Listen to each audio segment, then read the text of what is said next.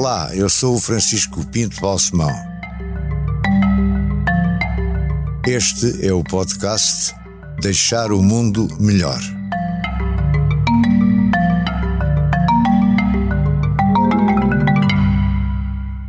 Tiago Pita e Cunha, muito obrigado por estar aqui connosco.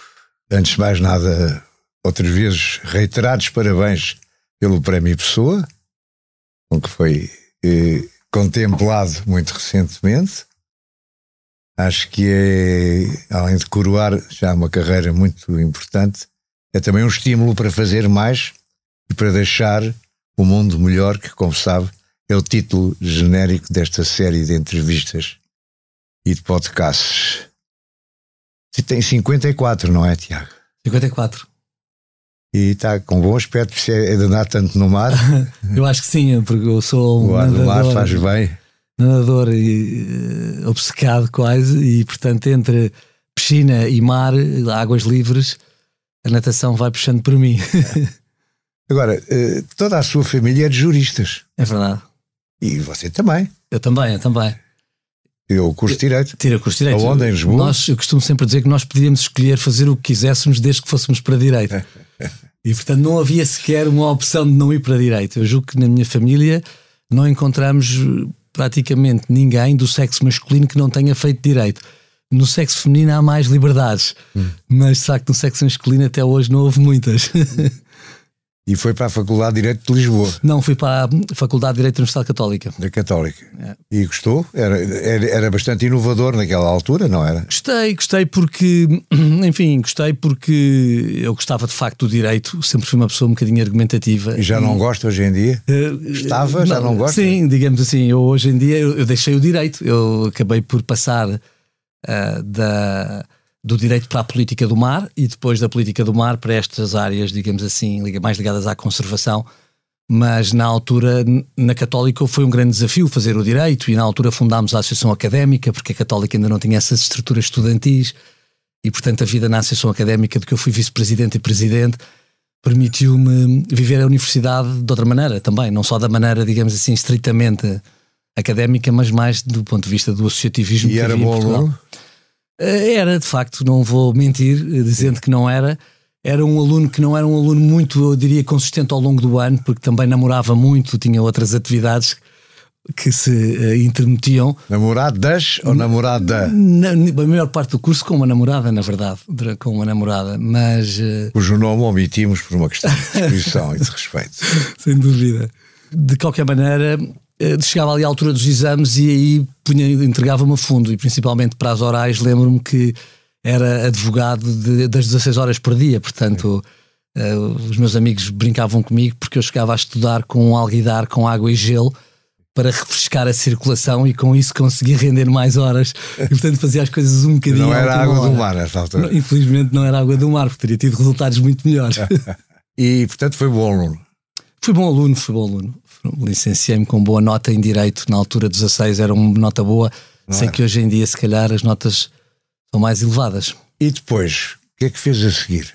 Depois de, disso, um, fui trabalhar como advogado estagiário para um escritório de advogados eh, em Lisboa e nesse escritório tive a oportunidade de ir para Londres e eu gostava muito sempre de eh, viajar. Qual era o escritório? Não uh, Abreu e Marques. Na altura era Abreu e Marques, que, era do, que é do Jorge Abreu e do Paulo Marques.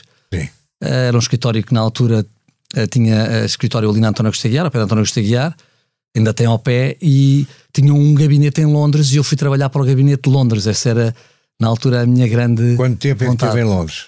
Estive em Londres eh, praticamente todo o ano de eh, entre setembro de 90 e março de 91, seis meses, que foi um pouco o meu primeiro tirocínio, digamos. Depois voltei e depois voltei para Londres em 93 fazer um, um mestrado na London School of Economics, também sobre direito, sobre direito de várias áreas, onde também fiz uma cadeira de direito do mar e onde começou esta saga, digamos assim. E gostou de Londres? Abrir horizontes, o que, é que, o que é que Londres marca na sua vida diferente? Eu, eu, vivi quase 17 anos fora de Portugal, entre Londres, eh, Bruxelas e Nova York. Até agora. Não? É? Até agora. E eu acho que foram, foram realmente as, essas estadias que marcaram mais. Em Londres, Londres eu tive, tinha tido uma experiência quando ainda estava no fim do liceu a trabalhar em restaurantes. Passei um verão em Londres a trabalhar em restaurantes. e fiquei fascinado porque naquela altura ir para Londres era sair de um planeta para outro. Uh, havia uma diferença Estamos de desenvolvimento. A de que ano mais ou menos? Foi em 84 que fui para Londres, fui para no verão de 84 que fui trabalhar para vários restaurantes, havia uns networks portugueses que trabalhavam e foi na praia do Guincho que fiz esses networks e que me permitiu sentir pela primeira vez o sabor da independência.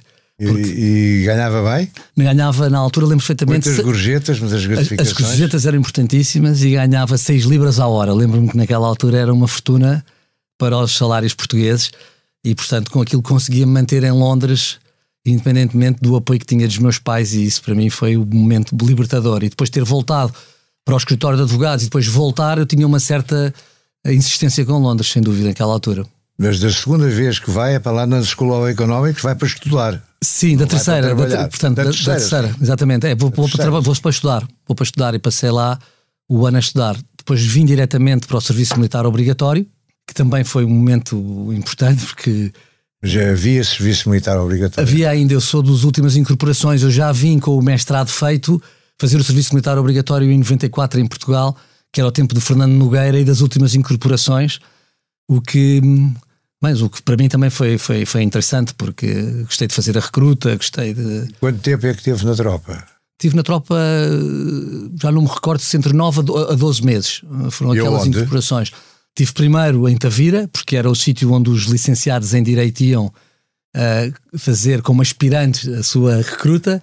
Uh, e depois tive no, no, na direção de Serviço de Finanças, que era ali em frente ao Maria Amália, em Lisboa, onde aí de facto tenho que confessar que foi mais aborrecido, digamos assim. Mas em Tavira dormia no quartel? Em Tavira dormia no quartel, dormia no quartel durante a recruta. A London School of Economics, se eu bem percebo, é antes do serviço militar. É, isso é que foi bom, porque eu vinha tão cansado mentalmente que a Sim. tropa foi para mim uma oportunidade de não ter de me lançar novamente uh, em trabalho intelectual, digamos assim. Uh, Permitiu-me ter uma série, uma série de aulas de ginástica gratuitas é. e de perceber o valor do coletivo, porque, como sabe, depois aquilo tudo é muito através dos pelotões e, portanto, achei que foi uma experiência que valeu muito a pena. Mas na London School of Economics eh, é aí que começa a, a surgir alguma tendência sua para, para o mar? Foi aí, foi aí, porque antes disso eu não tinha qualquer uh, entendimento que o mar tivesse qualquer papel estratégico para Portugal e foi ao fazer direito do mar o professor me disse, mas vocês em Portugal deveriam ter escolas de direito ligadas ao direito do mar, porque são o país que tem esta área marinha esta, esta a zona económica exclusiva, portanto, uma área marítima de jurisdição nacional que ele me dizia que era das maiores do mundo e das maiores da Europa. Gigantesca, não é? Gigantesca, portanto, eu fiquei surpreendido porque eu tinha vinte e poucos anos e nunca no meu crescimento nenhum adulto me tinha dito que nós tínhamos alguma coisa, alguma coisa grande, digamos assim. É, eu, como digo. Há o hino, Heróis do Mar, não é? Há o hino, mas esse era exatamente do Estado Novo, digamos assim, também essa parte da propaganda, do orgulhosamente sós. Eu sou mais filho do PREC, lá, eu, eu despertei para a vida no PREC e, e depois do PREC, nos anos 70, nos anos 80, nos anos 90, o mar não estava propriamente na equação das prioridades político-económicas do nosso país. E então, depois eh, da tropa, o que é que faz? Depois da tropa, uh, tive hum, brevemente uma passagem novamente na advocacia, voltei um bocadinho ao escritório. Para o mesmo escritório? Para o mesmo escritório, tive só um escritório na vida, porque de facto eh, fiquei sempre na Abreu e Marques, com na altura um grande gosto, uma grande amizade também, pelos principais sócios do escritório, uh, apesar da diferença de idades que havia, por eu ser um jovem estagiário. Uh, e depois fui Uh, com Freitas do Amaral para a Assembleia Geral das Nações Unidas, quando, quando ele presida a Assembleia Freitas Geral. do Amaral vai presidir. É um ano, não é? É da ONU, exatamente. É um ano, foi um ano. Mas só que, só que depois fiquei tão fascinado com Nova York que Nova York suplantou Londres na minha ordem de fascínio e com isso consegui de alguma maneira uh, arranjar outros, uh, outras formas de ir ficando em Nova York, onde fui, onde fui ficando e onde depois fiquei na missão de Portugal junto da ONU já a trabalhar a área do direito do mar barra, um, barra políticas do mar, porque uh, Portugal tinha tradicionalmente um interesse por essa área e nessa altura uh, estávamos nas vésperas da uh, Expo 98, da exposição mundial, a última exposição mundial do século XX, que foi organizada aqui em Portugal, sobre o tema Os Oceanos e o Futuro. E na altura, Mário Soares tinha, como Presidente da República, ainda tinha criado a Comissão Mundial Independente dos Oceanos, muito influenciado por Mário Ruivo. Havia o ministro Mário Ruivo.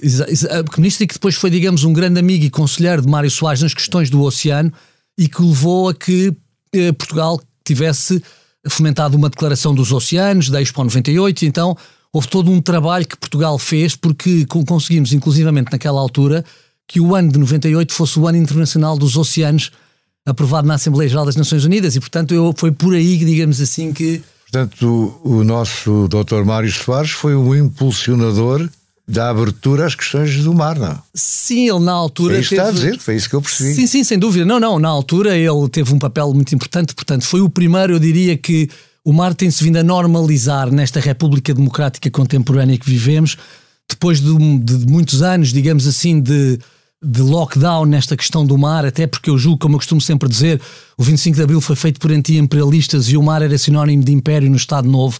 Foi necessário levar o mar, foi para a gaveta do império com a Revolução. E os nossos setores económicos foram desmantelados. Tínhamos na altura. Nós tínhamos uh, uh, tínhamos, tínhamos estaleiros, tínhamos barcos, tínhamos. Tínhamos, tínhamos um cluster do mar tudo, que era é? grande à escala mundial. Nós éramos a 14 frota de marinha mercante em tonelagem, como diz. Tínhamos a maior indústria de construção naval do mundo, com a Algenave. Tínhamos uh, um setor exportador de conservas que chegou a ser o principal setor exportador da economia portuguesa em vários anos durante a década de 60 uh, tínhamos, portanto, bastantes pergaminhos, digamos assim, nessa área, que efetivamente depois uh, foram desmantelados paulatinamente depois da Revolução de 74, e, e, porque deixaram. E a que é que se deve esse desmantelamento, em sua opinião? Ao facto, eu acho, de Portugal se ter virado para a Europa de uma maneira um pouco unilateral, Portugal perdeu um bocadinho a sua noção geográfica. Eu acho que é um, do, um dos nossos uh, problemas ainda hoje. Nós continuamos sem compreender a nossa geografia. Uh, e, portanto, continuamos a pensar em nós sempre como o país dos três P's, como eu costumo, o país pequeno, periférico e pobre. Sendo que esses três P's são desmentidos e desmontados por uma aposta na área do mar, porque geograficamente, em termos marítimos, estamos no centro das rotas da logística do hemisfério ocidental, estamos mais próximos do continente africano e do continente americano de qualquer outro portos europeus e aqui podemos ter uma cartada muito importante, e Sines tem um papel, e poderá ter havido um papel muito mais importante, era fundamental que Sines conseguisse chegar à lista dos principais 50 portos do mundo. Neste e não chegou ainda? Estamos em, em, em, em 76 por que é que falta? Faltava ainda uh, desenvolvermos o um novo terminal que tem sido, uh, que tem sido uh, falado para Sines. Talvez não, eu preferiria como utilizador das praias a sul de Sines que ele nascesse a norte, mas faltaria, faltava de facto uh, haver um desenvolvimento. Houve aquele terminal, o terminal uh, 21, e depois há um terminal Vasco da Gama que está em planeamento e que. Mas esse não arrancou, pois não? Não arrancou, seria importante do ponto de vista logístico para o país. Seria importante em Sines agora, temos esta oportunidade com esta crise causada pela agressão da Federação Russa à Ucrânia, de efetivamente virmos a desenvolver o nosso terminal de LNG, de gás natural líquido, feito, que Portugal foi um dos pioneiros da Europa em termos de ter um centro como esse e que, eh, havendo um gasoduto que ligasse a Europa à Península Ibérica, contando com os seis terminais espanhóis, a Península Ibérica pode, poderia suprir quase em 40% o gás natural que, eh, que os países do norte da Europa hoje em dia utilizam da Rússia, não é? Isso seria muito importante do ponto de vista geoestratégico para Portugal. Isso daria, faria jus a este nosso posicionamento geoestratégico e, portanto, a parte da geografia seria muito importante. Porquê é que essas grandes opções geoestratégicas são fáceis, quer dizer, fáceis não são, mas já as ouvi da sua boca e de outras há tanto tempo, que é que as coisas não acontecem? Talvez porque nós não temos tido esta visão da nossa geografia. Eu acho que há, duas, há dois elementos fundamentais que têm faltado nos grandes objetivos estratégicos de Portugal. Aliás, eu critico os grandes objetivos estratégicos de Portugal porque eles são sempre os mesmos, uh, década após década. Aliás, hoje em dia, em que as grandes opções do plano já não são um instrumento decisório importante, nós encontramos os grandes objetivos nacionais nos acordos financeiros dos quadros comunitários de apoio de 7 em 7 anos que fazemos com a Comissão Europeia. E quando vamos ver os objetivos, são objetivos que são muito gerais e muito abstratos, como uh, um desenvolvimento económico e com emprego qualificado, ciência e tecnologia, uh, modernização administrativa, reforma do Estado, Uh, e tudo isso, como eu digo, são objetivos muito nobres, mas são nobres e importantes para Portugal, como são para a Itália, para o Equador ou para o Vietnã. Não nos distinguem. Não nos distinguem. E não nos distinguem também do ponto de vista do, do tempo que nós vivemos, porque são importantes, eram importantes em 1990, 2005 ou em 2022. E, portanto, era fundamental nós conseguirmos centrar uma aposta para o nosso modelo de desenvolvimento económico. E Portugal deveria escolher um modelo de desenvolvimento económico seu, porque temos fortíssimos argumentos do ponto de vista quer do capital natural, nesta ideia de, da natureza. Nós somos pobres em capital manufaturado, mas somos de facto ricos em capital natural. E, portanto, temos aqui a biodiversidade, as fontes de energia renováveis que outros países da Europa não têm. Comparados com os outros países do Norte e principalmente os países da Europa Central, nós temos aqui argumentos fortes, por um lado, e por outro lado temos esta geografia de facto que, é, que resulta de duas coisas: a localização que eu já referi, a localização geográfica e a dimensão, a dimensão do nosso mar esta dimensão pode ser muito importante. Temos uma área marítima enorme, e com os Açores e com a Madeira, sobretudo, não é? Sem dúvida é isso. Nós temos uma das maiores áreas marítimas de longe na Europa. Eu diria que só há dois grandes gigantes marítimos europeus na Europa, que é Portugal e a Noruega. São as duas frentes atlânticas, uma a norte e uma a sul. E, e mesmo a nível mundial, se houvesse um G20 do mar, Portugal orgulhosamente ostentaria um lugar nesse clube. Sim, mas na prática, o problema é sempre um problema, quanto a mim, não sei se está de acordo, de concretizar. Sem dúvida, sem dúvida. O que é que falta? O que é que é preciso? Eu digo que nós precisamos de pôr em prática há todo o série... problema da sustentabilidade, há o problema do lixo no mar, há, há N coisas que se fala com alguma regularidade, mas que depois não, não parecem não avançar. É, eu acho que toda esta, como eu digo, a natureza está cada vez mais escassa e, portanto, ela torna-se cada vez mais um valor. Ela será o último ativo das nossas sociedades, das nossas economias. E por isso toda esta questão do capital natural está a fazer o seu curso. E o capital natural. O que é, é o capital natural? Ora bem, o capital natural é integrar a natureza na própria economia. É trazer uma palavra do, do mundo da economia capital e uma palavra do mundo da biologia natural e, fa e fazer ver que o funcionamento da natureza é essencial como base para a nossa economia. Nós não podemos ter indústrias se não tivermos água potável. Se nós dilapidarmos a água potável que temos, deixaremos de ter economia. Ou seja, é colocar a sustentabilidade ambiental uh, como base para poder haver sustentabilidade económica e sustentabilidade social. E isto, para mim, vai ser o grande desígnio deste século. Não tenho dúvidas nenhumas que o século XXI vai ser o século que vamos passar ainda de uma, dos quadros mentais da Revolução Industrial para uma nova revolução que será esta revolução ambiental da sustentabilidade e da descarbonização. Mas como é que isso se faz? Como é que isso se traduz? Em que é que isso se traduz? quatro, cinco Vou-lhe dar dois ou três ações exemplos. concretas. Uh, há aqui uma área se pura e dura. Se ministro do mar ou se mandasse neste país, que decisões concretas é que tomava? Eu acho que nós temos de fazer Gostava apostas. de ser ministro do mar, a propósito. Como? Não, não. Gostava de ser ministro do mar. Não gostava, se pudesse ser honesto, não gostava. Uh, neste momento, ainda por cima, uh, com o projeto que a Fundação Oceano Azul está a desenvolver, parece-me que uh, tem ali um papel muito importante e gosto de levar os trabalhos até ao fim e, portanto, estamos a meio de um trabalho, de um percurso. Relativamente, digamos assim, ao que fazer em concreto, não há dúvida que eu encontro algumas estratégias que eu chamo de estratégias abrelatas. E chamo-lhes as estratégias abrelatas porque o mar continua encapsulado, continua enlatado, no sentido em que o seu potencial não está a ser ainda concretizável. Eu diria até que o mar é ainda mais um inerte em Portugal que um ativo, porque enquanto nós não explorarmos um ativo, um recurso natural, ele é um inerte. Mas a minha pergunta económico. é como é que se explora em concreto? Ora, ora bem, há áreas que podem ser importantes. Uh, francamente, há aqui duas áreas que me parecem fundamentais. Uma na área da alimentação e da energia. Portugal tem grandes, pode ter grandes uh, potenciais nestas duas áreas. Na área da, da, alimentação, porque nós vamos precisar de alimentar 10 mil milhões de pessoas até 2050, vamos precisar de mais proteína alimentar. Não vamos poder fazer essa proteína alimentar através da agricultura business as usual, porque isso significa carbonizar mais e fazer recuos relativamente a Paris. É aí que entram as algas. É aí que entram as algas e os bivalves. E, essa proteína e os bivalves? Os bivalves é muito engraçado porque são, são, digamos, proteínas alimentares de origem animal, produzidas no mar, de enorme valor nutricional para os seres humanos. E em quantidade suficiente para. Bem, teríamos, teríamos, de, teríamos de. Os bivalves podem ser desenvolvidos por aquacultura, eles não seriam apenas por recoleção. Teríamos de desenvolver indústrias equilibradas, da, mais maiores da aquacultura, já vai havendo algumas, que separem os bivalves da sua recolha dos bancos da natureza, digamos assim, dos sedimentos naturais. E isso, por exemplo, já existe uma empresa em Portugal que está a fazê-lo, uh, e isso será a revolução que nós faremos este século, que será conseguirmos dissociar os recursos naturais das matérias-primas que nós necessitamos.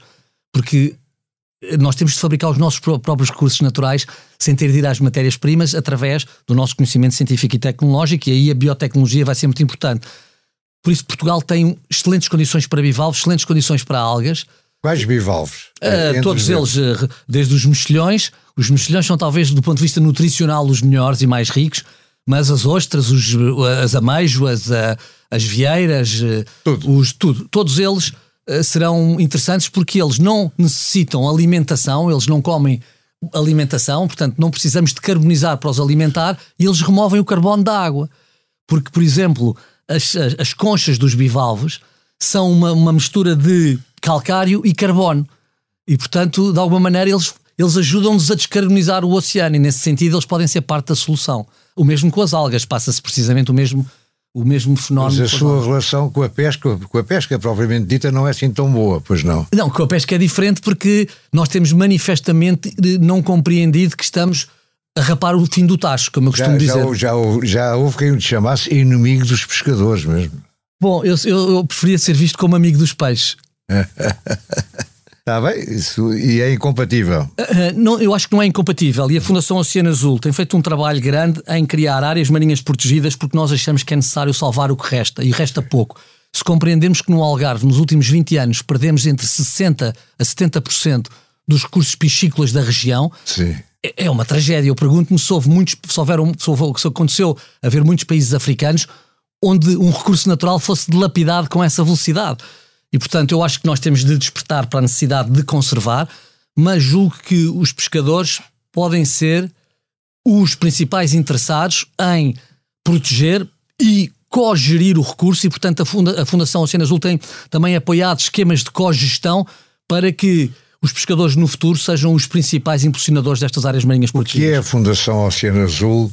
Como é que é financiada? A Fundação Oceano Azul tem um acionista único, que é a, Sociedade Francisco Manuel dos Santos, que é, digamos, a sociedade que está no topo uh, do grupo que nós entendemos como Grupo Jerónimo Martins, uh, dono de cadeias de supermercados, uh, também de e também a Fundação, indústrias, é? e, a Fundação. e também a Fundação Francisco Manuel dos Santos, também está também é, digamos assim, um, tem como, como fundador esse grupo, que, e nós, nós temos este objetivo de, de alguma maneira, contribuir para, por um lado, ajudar a salvar o oceano, através da conservação pura e dura do oceano, e é aí que nós, digamos assim, canalizamos os principais recursos da Fundação, mas também porque gerimos o Oceanário de Lisboa e o Oceanário é um modelo na área da literacia do oceano, da educação, fazemos também educação, Obviamente que esse é um objetivo de longo prazo. Estamos a educar crianças para apontar para o futuro, criar uma geração azul. Portugal poderia, deveria ser o país dos cidadãos mais preocupados com o desenvolvimento sustentável do oceano, como os nórdicos foram a partir dos anos 70 do século passado para o ambiente. Acho que isso qualifica a cidadania. O exemplo dos nórdicos é um exemplo adaptável e a seguir, em sua opinião? Sem dúvida, é um exemplo que devemos seguir. É o melhor exemplo do mundo? Eu acho que é o melhor exemplo do mundo. Os nórdicos tiveram razão 20, ano, 20 anos antes do tempo. Uh, é mau às vezes ter razão antes do tempo. Como? É mau é, é mau, mas neste caso, repara, eles. Eu costumo tempo. sempre dizer, as pessoas esquecem que os países nórdicos não saíram com uma grande reputação do grande conflito mundial que foi a Segunda Guerra. Uh, na verdade, alguns deles foram acusados de ser colaboracionistas ou neutrais para uma certa. Uh, e eles criaram a sua reputação principalmente a partir dos anos 70, obviamente que eles tiveram aqui um papel fundamental nesta invenção principal da segunda metade do século XX, que é o Estado Social de Direito, mas que também, além disso, esta relação das suas sociedades, das suas economias com a natureza e com o ambiente foi verdadeiramente revolucionária a partir da Convenção do Ambiente de Estocolmo de 1972, que vai agora, em junho, fazer 50 anos. E com isso eu acho que eles gragearam um prestígio enquanto sociedade, enquanto economias, que lhes permitem vender os produtos deles com prémio e não com desconto. E acho que isso é muito positivo e que nós deveríamos, de alguma maneira, pensar em porque é que não fazemos o mesmo com o azul. Nós somos um dos grandes gigantes azuis da Europa, porque é que os nossos cidadãos não são os cidadãos mais qualificados nas questões da sustentabilidade do oceano? Porque eu julgo que isso ia nos qualificar muito mais como uma sociedade de, que poderia qualificar a economia, porque ao valorizarmos os cidadãos estamos a valorizar, digamos assim, o país Eu valorizamos o país, valorizamos o território, qualificamos o país e passamos a ter uma economia com mais credibilidade e mais valor Mas e mais os prémio. problemas, os problemas ou as questões suscitadas pelo mar dos Açores ou da Madeira ou do nosso continente não são muito diferentes dos problemas suscitados nas costas nórdicas. Ou seja, é tudo igual. Não, quer dizer, não há, não há, não há, não há Não, não- decisões diferentes a Não, tomar. as- decisões são muito diferentes. Por exemplo, a Noruega é um país muito rico em quantidade de, pesca, de recursos piscícolas. Portanto, eles têm arém que nunca mais acaba, têm o bacalhau, porque o gerem muito bem. E começa pelo krill, O não é? salmão, exatamente. O krill, o krill eles vão pescá-lo, digamos assim, fora da Noruega, principalmente à Antártida, mas de facto eles, eh, eles, eles, eles têm essas áreas. Nós somos diferentes, nós temos é variedade. Nós somos multitróficos e eles são unitróficos nesse aspecto, no sentido em que Portugal tem, com o ecossistema marinho do continente e os ecossistemas dos Açores e da Madeira, que se designam de Macaronésia. A Macaronésia é um grande ecossistema marinho que, aliás, começa em Cabo Verde, passa pelas Canárias e acaba nos Açores. Tem ali desafios muito interessantes. Alguma das coisas mais interessantes que temos nestas águas é, são as fontes hidrotermais. Nós temos uma grande percentagem das fontes hidrotermais de todo o Atlântico, onde existem bactérias muito interessantes para a biotecnologia, com as quais podemos produzir também eh, produtos muito inovadores ligados à farmacêutica, à nutracêutica, à alimentação, aos biopolímeros, aos materiais, e, e- e temos de nos virar para essa área da biotecnologia. O Tiago também se ocupa da água doce, dos rios e das barragens. Há ali coisas suas contra as barragens. Não, não, sim, exatamente. Sim, eu sou. Eu tenho pena que em Portugal tínhamos continuado a fazer grandes hídricas quando os outros países europeus as abandonaram nas décadas, na década de 80 do século passado.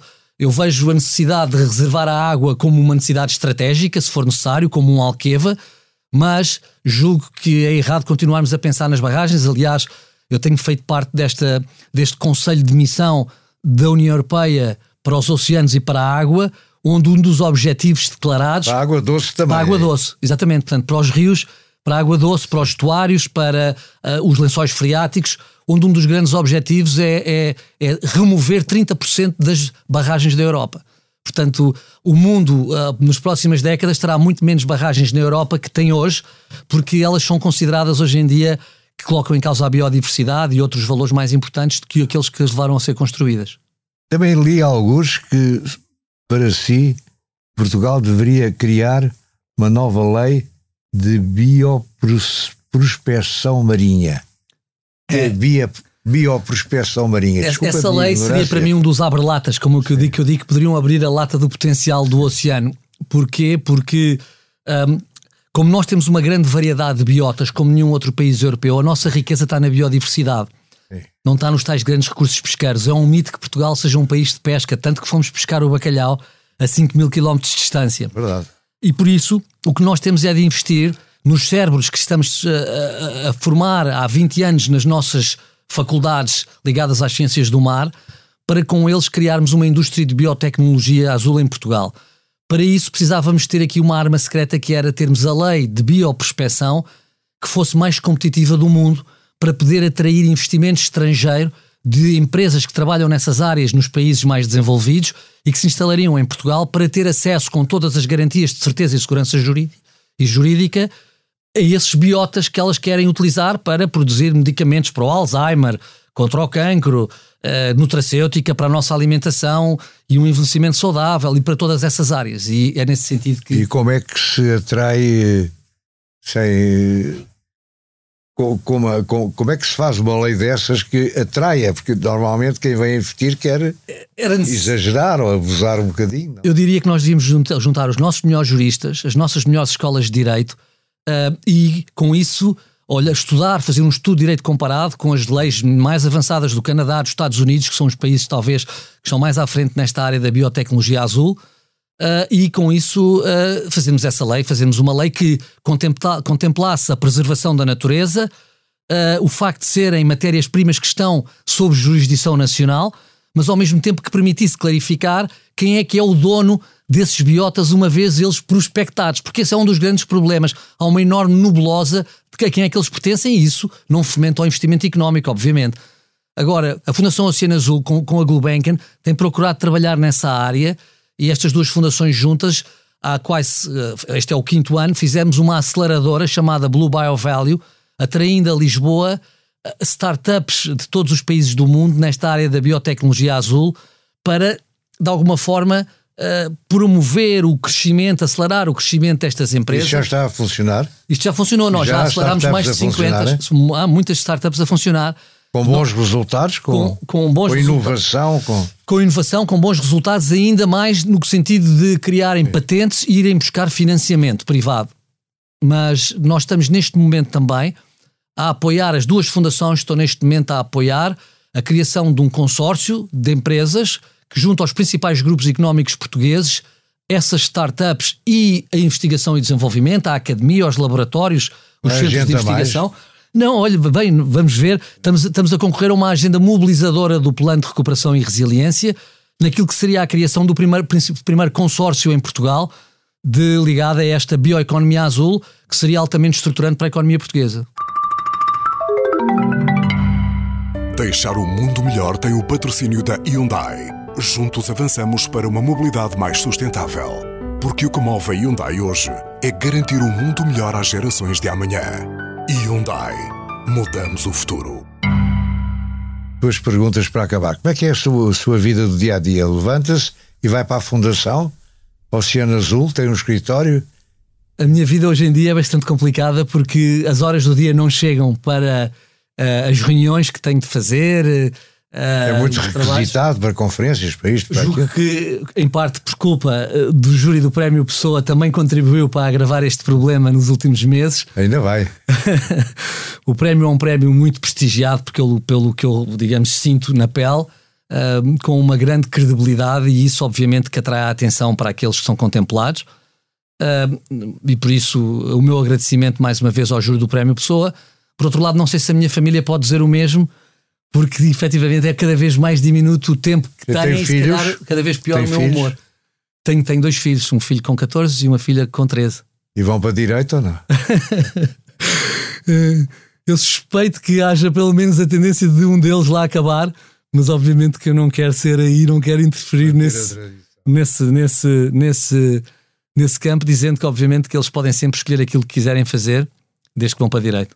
Tiago Viticunha, tínhamos muito mais a falar, mas uh, as limitações que eu próprio impus a estes podcasts obrigam-nos a acabar esta tão interessante e agradável conversa. Muito obrigado por estar aqui. Muito obrigado também por este convite para fazer também parte desta entrevista uh, e o melhor sucesso possível para este, para este compromisso de melhorar o mundo com estas entrevistas. Muito obrigado. Deixar o Mundo Melhor é um podcast de Francisco Pinto Balsemão com música original de Luís Tinoco. A sonoplastia de Joana Beleza e João Luís Amorim. O vídeo e a edição de José Seduvim Pinto, Carlos Paes e Ruben Tiago Pereira. Transcrição de Joana Henriques e apoio à edição de Manuela Goxa Soares. Imagem gráfica de Marco Grieco. Produção de Margarida Gil.